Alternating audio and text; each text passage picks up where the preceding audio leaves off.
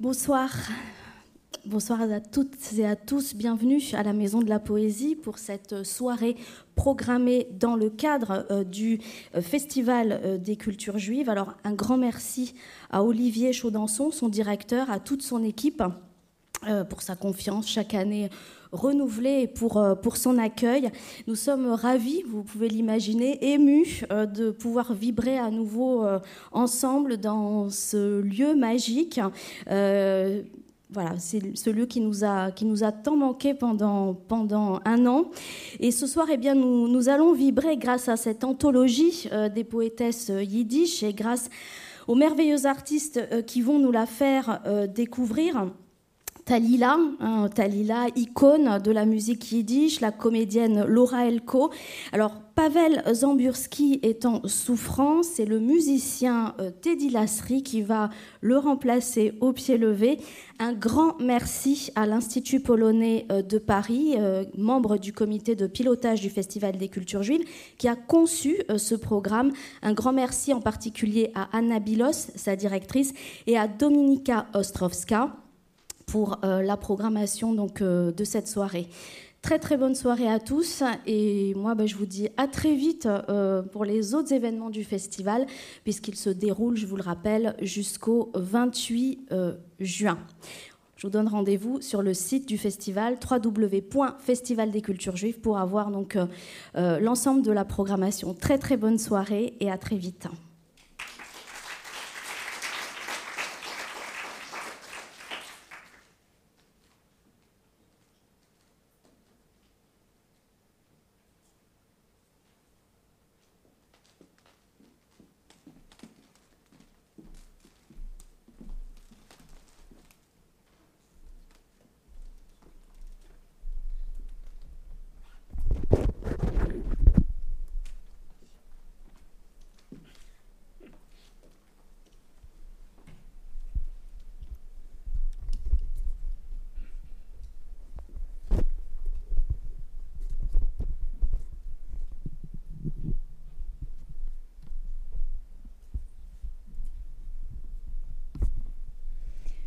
En 1920, un contributeur de la revue Inzir, alors là, il faudrait évidemment que je vous explique ce qu'est la revue Inzir et le mouvement littéraire l'inzirisme, qu'on peut traduire par l'introspectionnisme, T-I-O de N-I-S-M-E, attention, constitué en 1920 par Glanz, Leyeles, Gladstein, Minkoff. C'est un mouvement moderniste, effectivement, novateur. Euh, ils font un manifeste de 23 pages où on trouve l'écho du futurisme italien et de l'expressionnisme allemand. Et donc en 1920, un contributeur de cette revue, Inzir, posait cette question. La littérature yiddish a-t-elle un lectorat?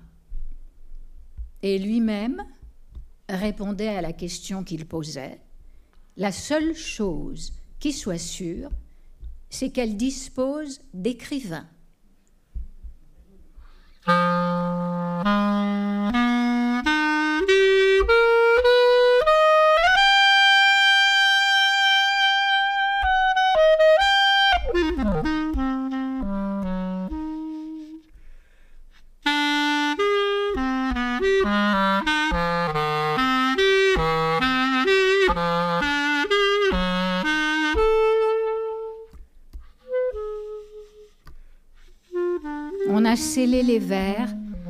Avec de rares briques de fêtes et de deuil. Moi, je suis si lasse de mon propre chaos. Je m'éclipse par la porte de la chanson que quelqu'un chante. Mais aussitôt tempête, les tambours, éparpillement, les images et tremblements, les murs venteux vous venez d'entendre un, poème d'Assia, cette poétesse euh, qui était née à Villeneuve en 1932. Et ce poème a donné son nom à la soirée On a scellé les vers. Euh, on va passer ce moment ensemble pour euh, vous donner l'envie en fait de découvrir toute cette littérature yiddish ou de la redécouvrir pour ceux qui la connaissent bien. Et on va commencer par présenter les trois poétesses de la génération 1800, née en 1890. Rachel Korn, Kadia Molodowski et Malka Heifetz-Tussman. Ces trois femmes qui étaient des amies Rachel Korn, une femme euh, qui a grandi en Galicie, qui a, euh, qui a travaillé au champ, qui, connaît euh, ce, ce côté-là de la terre. Kadia Molodowski, sur les photos, on, voit d'elle un, très beau maintien, une femme qui avait souvent euh, ce, turban, un mélange un peu entre du strict et puis de la douceur. Et euh, Malka Haifet Sussman, une beauté, vraiment une femme très belle, très sensuelle. Et ces trois femmes étaient amies et ont des destins qui ont été euh, peut-être pas tout à fait communs, mais il y a quand même beaucoup de résonance entre les vies des unes et des autres. Elles ont toutes les trois, elles sont toutes les trois nées en Europe de l'Est. Et puis elles ont tous les droits dû euh, migrer au, gré de, l'histoire euh, tragique qu'elles ont connue. Euh, mais je voulais raconter surtout qu'il y en a deux d'entre elles qui ont, à un moment donné, vécu en Israël et qui, en fait, n'y sont pas restées. Elles sont toutes les trois mortes en Amérique du Nord. Et comme si, en fait, il y avait quelque chose pour ces trois femmes qui était comment dire, qu'elle voulait vraiment pas abandonner euh, cette culture yiddish, cette yiddishkeit, et qu'il y avait quelque chose du coup euh, qui n'avait pas peut-être été suffisamment heureux pour elle dans un pays où on a choisi une autre langue. les trois ont aussi en commun d'avoir été professeurs pour justement défendre et transmettre la culture yiddish. Et, ces trois femmes ont aussi en commun d'avoir été très féministes. Euh, par exemple, euh, Malka Heifetz-Tuzman, elle avait euh, refusé de figurer dans une anthologie de poétesses en disant Je ne suis pas une poétesse, une femme poète, je suis une poète. je vais commencer par lire un poème de Rachel Korn. Donc, comme je disais, elle a grandi à la campagne dans une ferme de Galicie. C'est une femme qui avait commencé par écrire en polonais, mais euh, dès l'entre-deux-guerres, elle s'est décidée à, vraiment continuer plutôt en yiddish. Elle a contribué euh, au Zutzsteier, un journal littéraire qui était euh, fondé par Melech Ravitch. Et ce journal essayait vraiment de promouvoir le yiddish. Donc de Rachel Korn, je suis. Je suis debout au midi de ta vie, épi ployé de plénitude au milieu des champs qui déjà s'est défait de la robe verte de juin et qui croit dans la certitude dorée des jours à venir. Dans les prairies, l'air joue avec les clochettes lilas. L'été est odorant de la mer parfum du pavot, de la terre chaude et vaporeuse et de tes cheveux. Et quand le jour tresse ses nattes blondes et que le soir cueille des perles de rosée, ma chair brune tombe à tes pieds, comme l'épi sur le faucheur se brise. Voilà, Kadia Molodowski euh, était donc une amie de Rachel Korn. Euh, et Rachel Korn, en, 1966, euh, lui avait écrit qu'elles étaient en fait coupées des générations plus jeunes, que malheureusement les enfants ne comprenaient plus un seul mot de yiddish.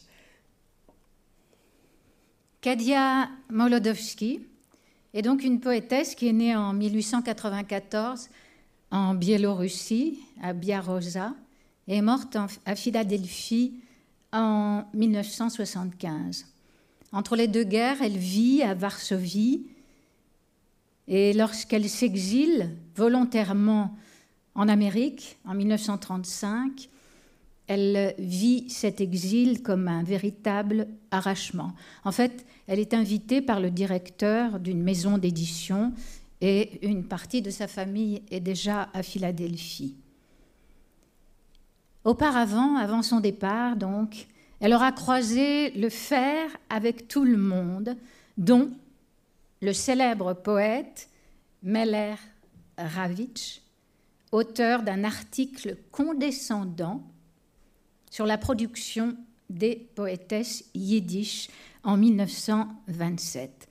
En 1950 et jusqu'en 1952, elle part en Israël, mais elle reprend sa plume en Amérique et elle l'a fait dans une extrême solitude, coupée de ses lecteurs européens et même américains, car euh, les lecteurs euh, en yiddish américain s'américanisent à toute vitesse. Elle souffre d'un exil géographique, bien sûr, et aussi d'un exil avec le judaïsme traditionnel qu'elle a connu. Sa poésie se veut contre la culture attitrée des femmes. Ces femmes-là, en fait, sont des résistantes, sont les peut-être les premières féministes yiddish qui soient. Elles s'interrogent d'emblée sur la question cruciale de savoir comment une poétesse yiddishophone peut réconcilier son art avec le rôle attribué à la femme dans le judaïsme traditionnel. Toutes ces productions, poèmes, romans, nouvelles, essais, articles, entre 1927 et 1975, constituent une tentative de réponse à cette question lancinante, doublée du questionnement concernant la survie des Juifs dans le monde moderne.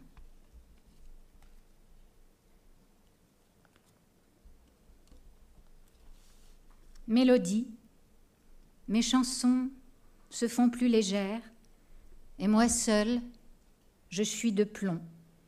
Mes chansons deviennent pigeons, et moi seule, je deviens terre. Le vent sur les vitres, et moi, j'oublierai que je deviens terre. Mes chansons avec le printemps verdissent, mais moi, je gèle dans la neige. Mes chansons volent le soleil à venir, moi, je reste dans les ténèbres. Le vent sur les vitres et moi, j'oublierai que je reste dans les ténèbres. Mes chants se font plus clairs, spirituels, me fuit le rayon de lumière, mes chants guerriers poursuivent leur duel et moi, vaincu, je tombe à terre. Le vent sur les vitres et moi, j'oublierai que vaincu, je tombe.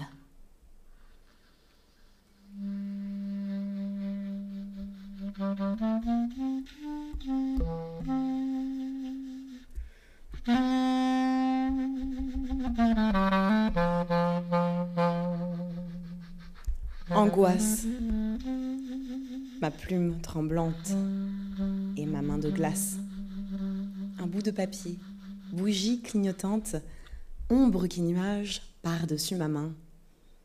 Et c'est un cercle, et ce cercle prend fin. Mais dans cet abîme où je suis assise, passe en frémissant, ainsi qu'un éclair, ce visage en moi toujours qui me pointe. Et l'angoisse flotte sur moi comme une écharpe, recouvre ma tête, le bout de papier, le vin de la vie et la lueur de la bougie et le malheur de la clarté. Dans l'ombre, ma table qui vient et qui va, saoule, se balance par-ci et par-là, chaque planche à part, fendue et taillée. Assurément, c'est pour rire que je suis assise à présent, croyant que j'écris et croyant que c'est un chant. Malka Haifetz Tuzman est une poétesse donc, qui est née en 1893. Elle est née en Ukraine. Elle a immigré en Amérique en 1912 à Chicago. Elle a épousé un chazan, ça c'est important, c'est-à-dire un, un chantre de synagogue. Elle a étudié à l'université du Wisconsin et brièvement à Berkeley en Californie. Elle a enseigné, elle a beaucoup enseigné dans de nombreuses écoles laïques yiddish. Puis elle a été enseignante en langue et littérature yiddish à l'Université du, judaïsme de Los Angeles. À partir de 1918, ses poèmes sont publiés dans des magazines yiddish de premier plan. Elle a publié six volumes de poésie entre 1949 et 1977. Et dans ses dernières œuvres, elle écrit en vers libre, ce qui était quand même très nouveau dans la poésie yiddish. Elle est aussi traductrice d'œuvres littéraires et elle est aussi un pont entre les générations de poètes yiddish, les jeunes qui arrivent et les plus âgés, comme elle. Il ne faut pas. Pour toi, je fais silence avec toutes les voix. Est-ce que tu m'entends? Je m'embrase pour toi de cela que je cache. Est-ce que tu me vois? J'ai le désir de toi par tout mon interdit. Est-ce que tu me veux? Pour toi, je fais silence. Pour toi, je fais silence avec toutes les voix. Malka Haifet Souzman, c'est une femme qui euh, était aussi euh, professeure. Et euh, elle avait vraiment à cœur de transmettre aux enfants le, le, yiddish, qu'ils l'apprennent, qu'ils le comprennent. Et c'est la raison pour laquelle elle a, elle a aussi écrit en fait des chansons pour enfants qui sont dans une tonalité extrêmement différente de, de ses poèmes. Une, et c'est sûr qu'elle a écrit une poésie qui est à la fois euh, très sensuelle, mais aussi euh, euh, assez sombre parfois. Et pour proposer une respiration un peu joyeuse et rendre hommage à ce côté-là de cette femme, ben, on se dit qu'on allait vous chanter un petit bout d'une chanson enfantine qu'elle a écrite.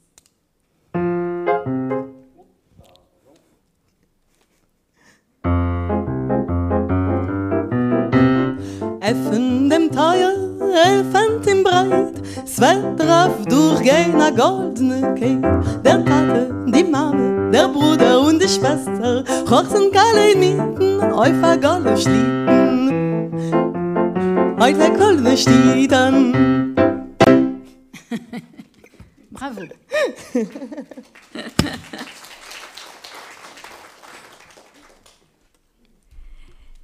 Alors, toujours de Malka Haifetz Tussman, un poème qui s'appelle Gilboa. Alors il faut peut-être euh, rappeler ce qu'est euh, le mont Gilboa. C'est en Israël, donc, un massif montagneux au nord-est des monts de Samarie. Et il est question, dans ce poème de Gilboa, enfin très légèrement, mais quand même, de Ruth, Ruth, et Bose. Alors évidemment, moi j'ai tout de suite pensé à Victor Hugo et son Bose endormi, car euh, Ruth et, Bose ont beaucoup inspiré les, les poètes. Victor Hugo, un des plus grands, des compositeurs, César Franck, et son, son oratorio biblique sur un poème d'Alexandre Guillemin a beaucoup influencé la peinture aussi. Par exemple, un magnifique tableau de Rembrandt, Bose et Ruth. La sculpture aussi, une sculpture d'Hippolyte Bonardel. Alors, si vous voulez, je peux vous rappeler quelle est l'histoire de, de Ruth et Bose, si vous permettez. C'est relaté dans le livre de Ruth, donc parmi les Ketuvim, les écrits.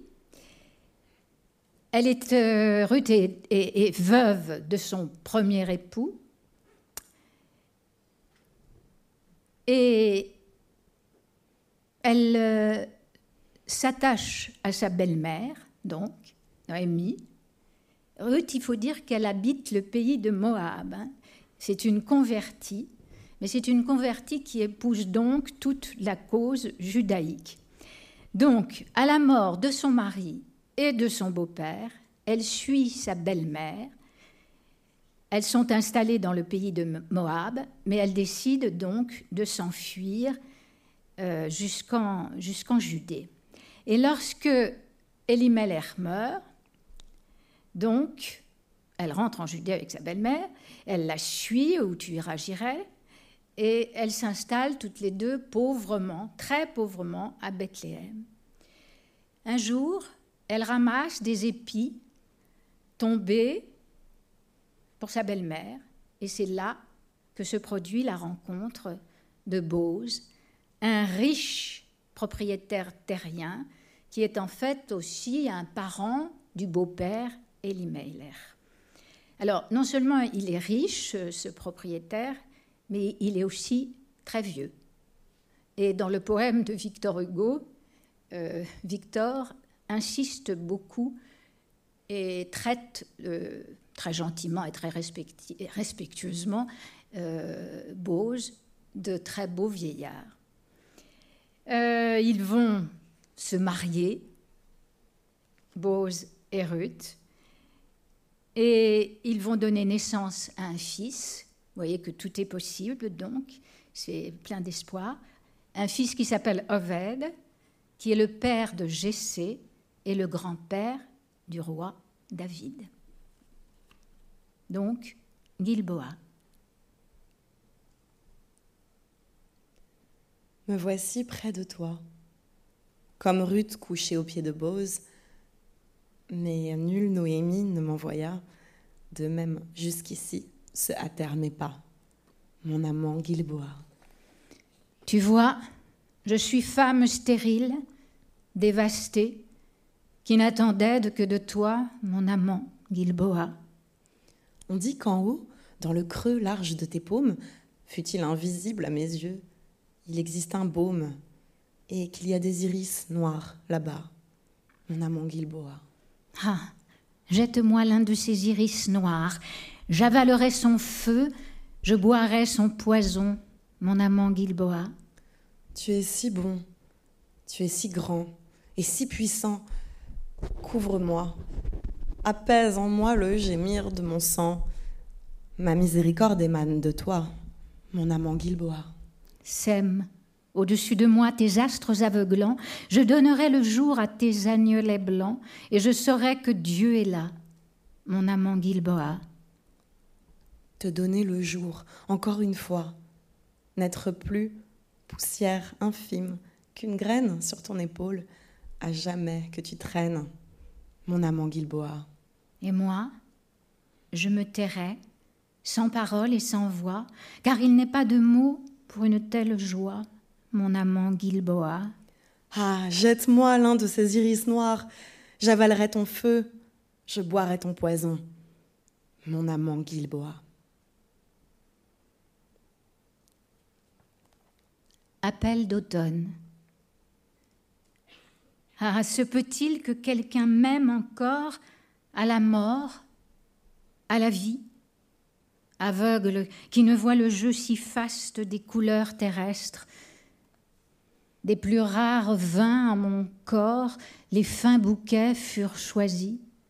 Alors, se peut-il quelqu'un qui m'aime à la mort, à la vie, à plaisir et désir comblé, tout ce qui de l'été reste me brûle pour leurrer l'amour de luxure et de frénésie. Alors, ah, se peut-il quelqu'un qui m'aime encore à la mort, à la vie, aveugle, qui ne voit le jeu si faste des couleurs terrestres? Hmm.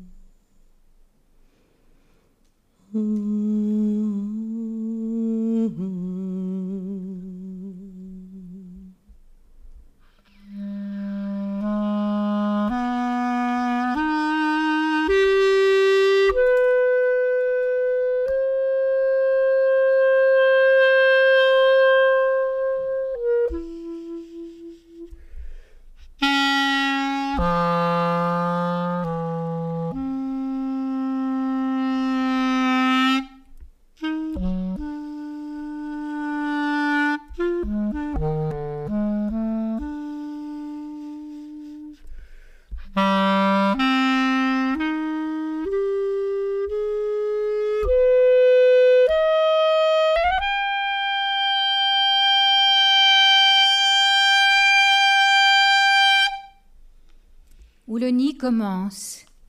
Où le nid commence, finit justement l'oiseau.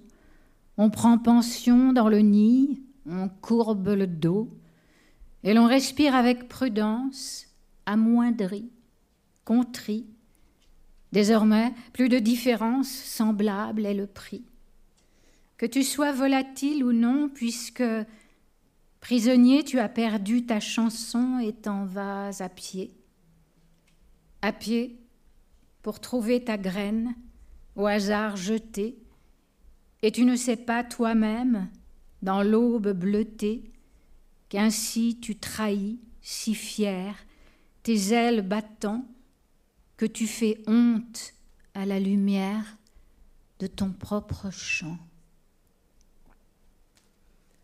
C'était un poème de Rachel Boimvol qui introduit la deuxième génération de poétesses qui est née euh, dans les années 1910.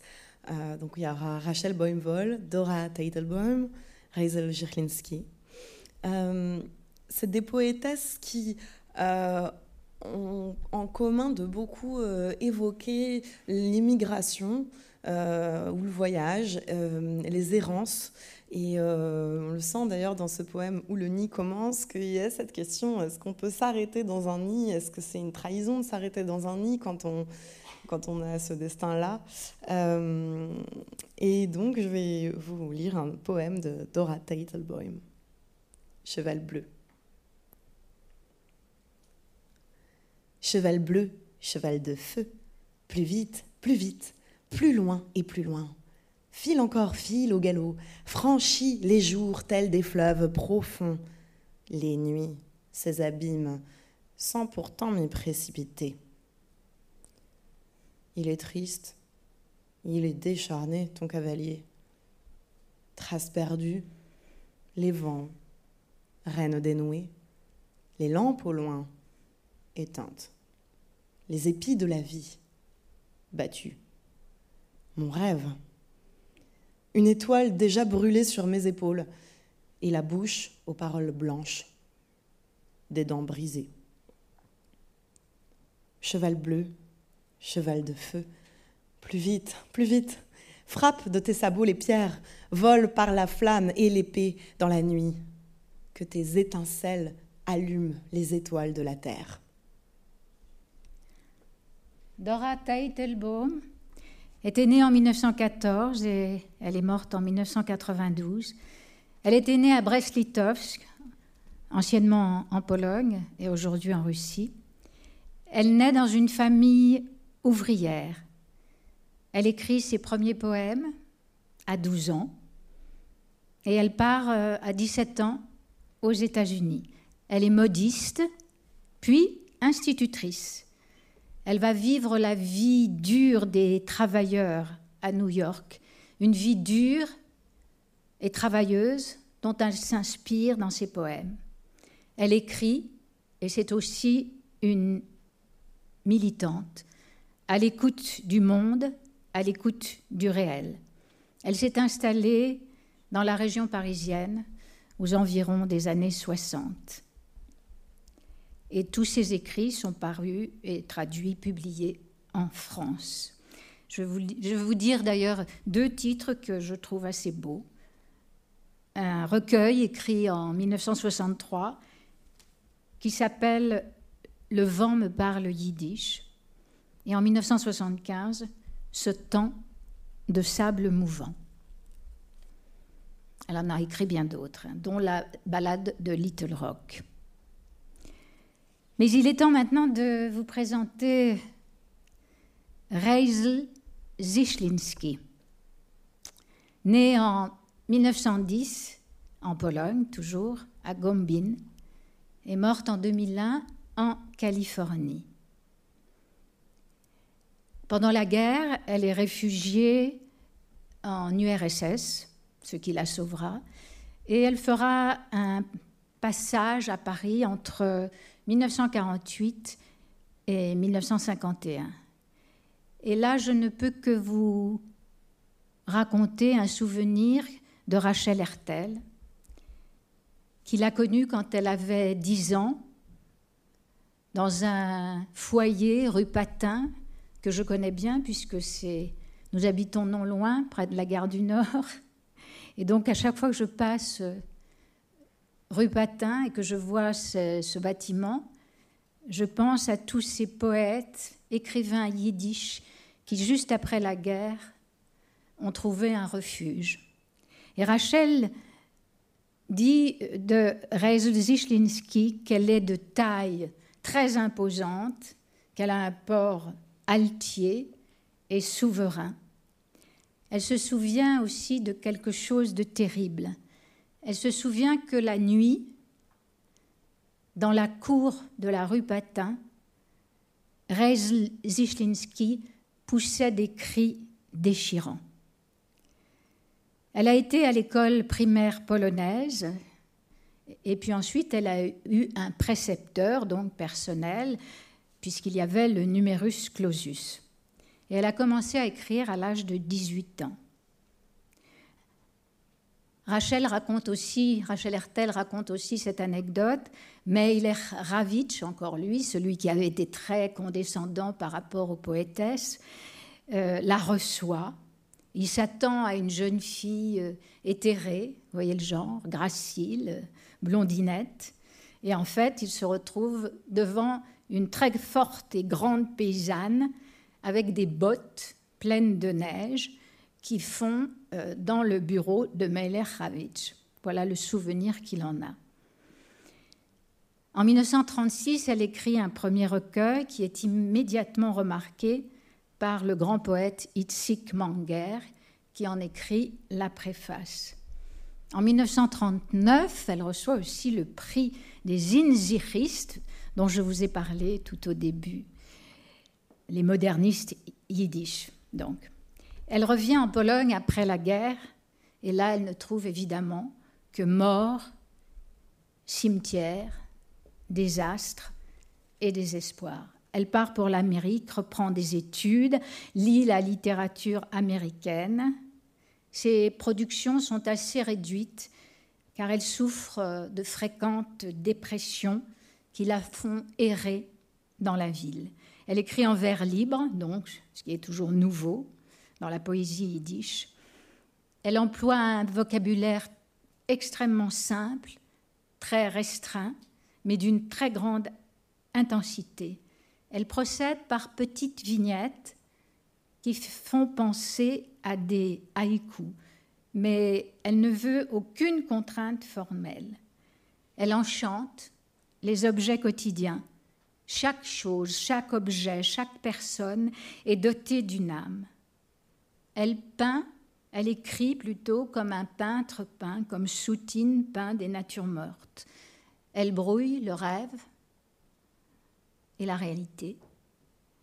Elle est la poétesse de la ville, elle est la poétesse du Hourben aussi, qu'on a appelé plus tard, et peut-être a-t-on eu tort, la Shoah c'est-à-dire la destruction.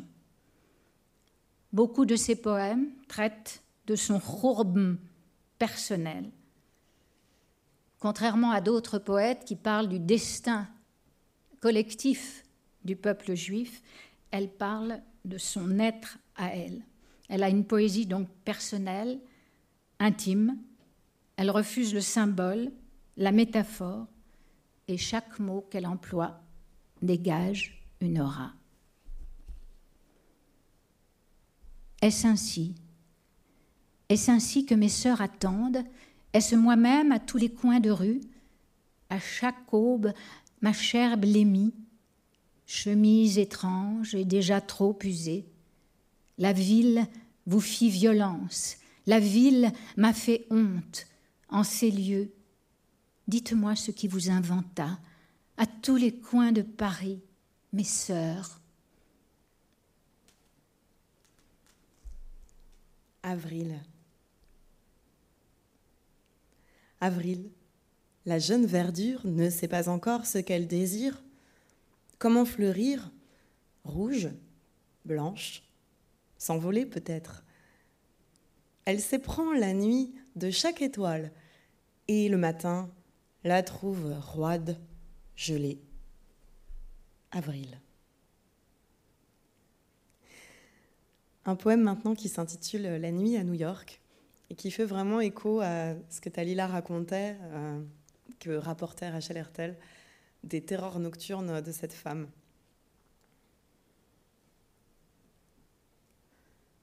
Les pleurs d'un enfant, la nuit à New York, fendent les murs, percent les maisons, baignent plus bas les fondations. Des pierres tombent, morceaux de sommeil, songes déchirés. Tête sur tête se dressent d'obscures murailles sur quatre pieds. Bientôt, elles assourdiront d'un rugissement bestial cet univers. S'en vient la mer, étoilée de la voie lactée, pour nourrir l'enfant, et New York de nouveau referme les yeux.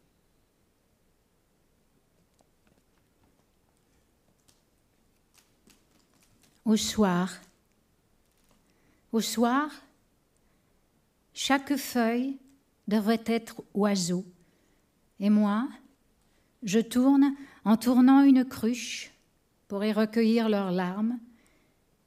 Sur les fleuves, déjà, les ombres des arbres se sont enlacées, nouant leurs têtes calmement. Les chiens, bientôt, vont aboyer, découper le silence avec de longs couteaux jusqu'au ciel. Les chiens, bientôt, vont aboyer et la cruche tremble à ma main. Ce poème, au soir, elle le dédie à Itzik Manger, ce poète que moi j'aime particulièrement, qui était né à Tchernovitz et qui est mort euh, en Israël après avoir euh, roulé sa bosse un peu partout, même à Paris. C'était un grand alcoolique, un homme perdu. C'est lui qui avait dit Les poètes dorment dans des lits étrangers, ils fument des cigarettes, crachent leurs poumons et croient obstinément en la beauté du monde. Alors, euh, pour faire vivre aussi un tout petit peu ce soir Itzik Manger, qui n'est pas une femme mais un homme. Et je vous signale d'ailleurs que toutes ces poétesses, ou presque, ont reçu le prix prestigieux Itzik Manger. Alors aussi à la gloire de Manger, un chant très classique de la musique yiddish. Weg, qui est un poème donc mis en musique.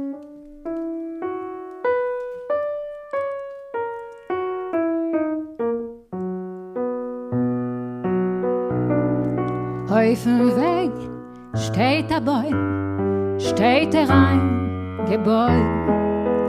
Alle Vögel von dem Bäum seinen sich zerflogen. Drei kein Meiref, drei kein Misrech und der Rest kein Dorn. Und dem Bäum gelost allein, hefger Fahr dem Stuhlen. Ich zu der Mammenherz, soll's mir noch nicht sterben. Ich will Mama eins und zwei, bald ein Vogel werden.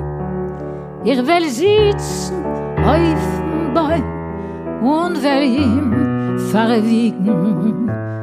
Ich werde wie der mit der Treist mit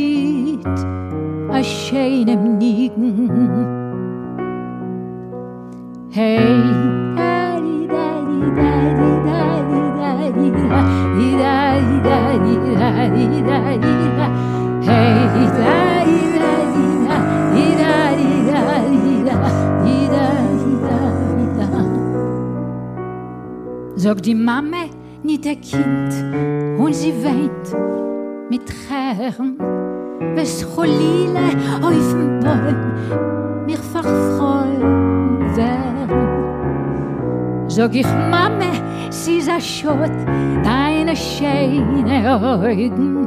Und eider was und eider wenn, bin ich mir ein Vogel. Wenn die Mame ich sie kreuen, sei um Gottes Willen, nehmen sich mit a Schalikl. Kennst sich noch verkühlen, die Kaloschen tu sich an. Es geht a scharfer Winter und die Kutschme nehm euch mit. Weh is mir und wind mir.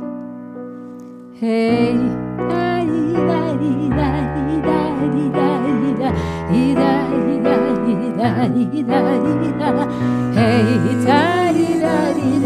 イライライライライライラ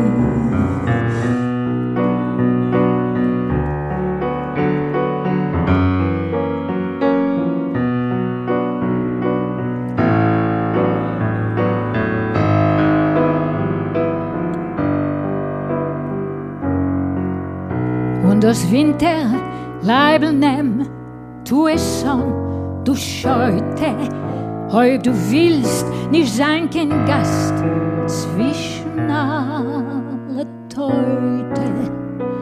Heb die Fliegel, es ist mir schwer, zu viel, zu viele Sachen. Hat die Mama ungetan, ich fegele dem Schwachen. Guck ich treurig mir herein in mein Mames Augen. So ihr Liebschaft nicht gelost, wer mir erfreut. Auf dem Weg steht der Baum, steht er ein Gebäude. Alle Feige von einem Baum seinen sich zu freuen. Hey, da di da di da di da di da di da di da di da di da di da Hey, da di da di da di da di da di da di da di da di da Hey, da di da di da di da di da di da di da di da di da di da di da Hey, di da di da di da di da di da di da di da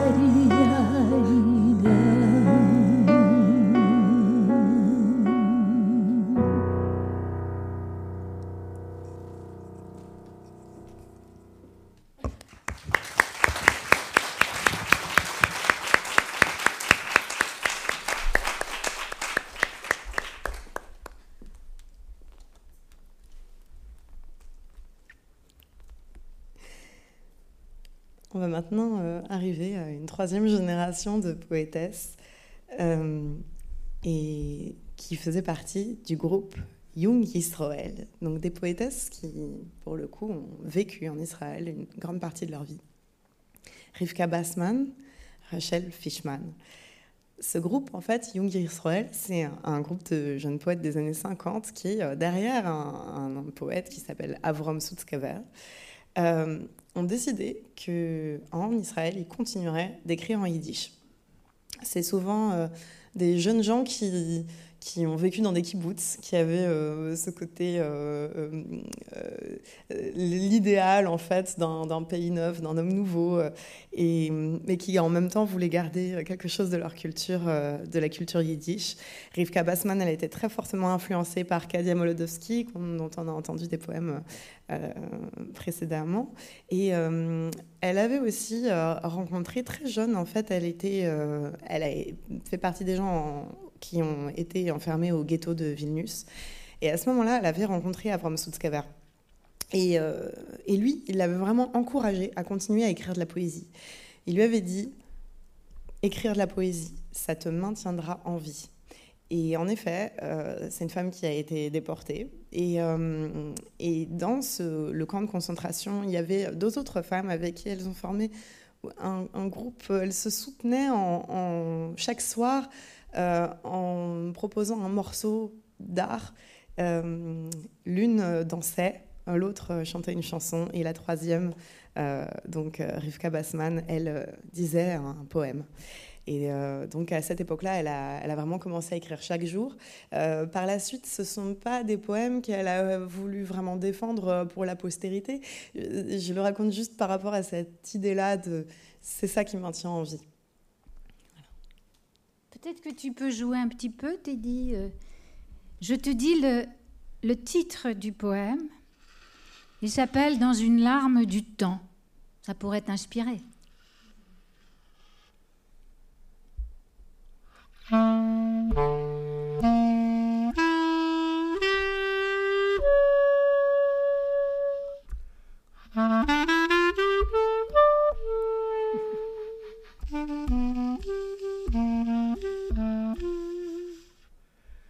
Dans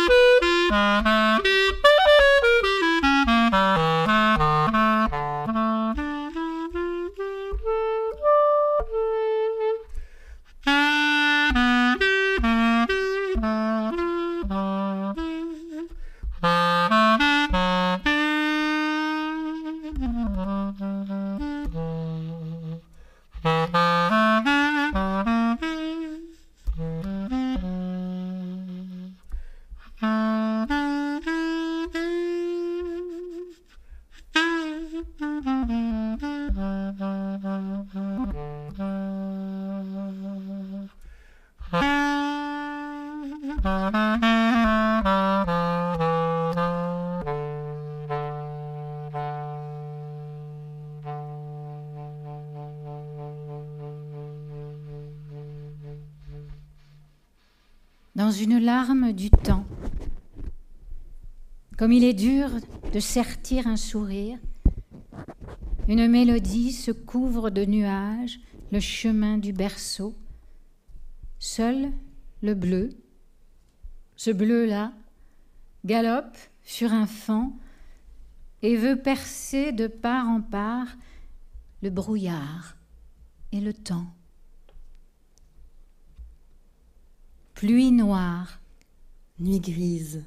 Mais en moi, comme sur le Gilboa, le vert sur l'âme, le vert et le doux, les mêmes lèvres vermeilles et le même secret rouge. Un amandier rêve en pleine floraison dans le soleil après l'averse. Les lueurs grésillent, les rochers flamboient, pluie noire, nuit grise. Nous traînons avec un poème entre les dents. Brindille de rose, désir. Et c'est presque un peu le fruit du hasard qu'on termine sur le mot désir en ayant choisi comme ça cette présentation à, par lignée. Mais sans doute, ce n'est pas totalement hasard. Il y a quelque chose qui nous conduit à vous dire qu'on espère que ces lectures vous auront donné le désir, l'envie euh, d'explorer euh, encore davantage euh, toute cette littérature, tous ces poèmes. Euh, les poèmes que nous, nous avons dits ont été traduits par Charles Dobzinski. Ils sont parus chez Gallimard, au Seuil ensuite, et je pense, je me suis même sûre, euh, qu'ils sont sortis en livre de poche. Charles Dobzinski est un, un grand, grand traducteur. C'est un traducteur poète aussi, ce qui est quand même très important. Il est né à Varsovie en 1929. Il arrive à Paris tout petit, il a un an. Il va diriger pendant un temps, après la guerre, euh, une entreprise textile à la mort de son père. Mais c'est un poète précoce. Il publie son premier poème dans un journal de jeunes issus de la résistance, Jeunes Combat. En 1949, Paul Éluard présente les premiers poèmes de Charles Dobzynski dans les lettres françaises. C'est donc les lettres françaises, publication littéraire créée en 1942 pendant l'occupation donc par Jacques Decour et Jean Paulhan. C'est l'une des nombreuses publications du mouvement de résistance qui s'appelait Front National. Publication clandestine à laquelle collaboraient des grands noms comme Louis Aragon, François Mauriac, Raymond Queneau, Edith Thomas. De, 1953 pardon, à 1972, ces lettres françaises sont dirigées par Aragon avec le soutien évidemment financier du Parti communiste français. Sur proposition d'Aragon, Charles Dobzynski entre à la rédaction du quotidien Ce soir. Il appartient aussi à l'équipe de direction de la revue Europe et en deviendra directeur de publication. Les trois passions de Charles Dobzynski, que j'ai connues, que d'autres dans la salle ont connues aussi, euh, sont l'astronautique, le cinéma et la poésie. Il a traduit aussi Mayakovsky, Le nuage en pantalon, et Reiner Maria Rilke, Sonnet à Orphée. En 1998, il écrit aussi un livre sur le monde yiddish en France.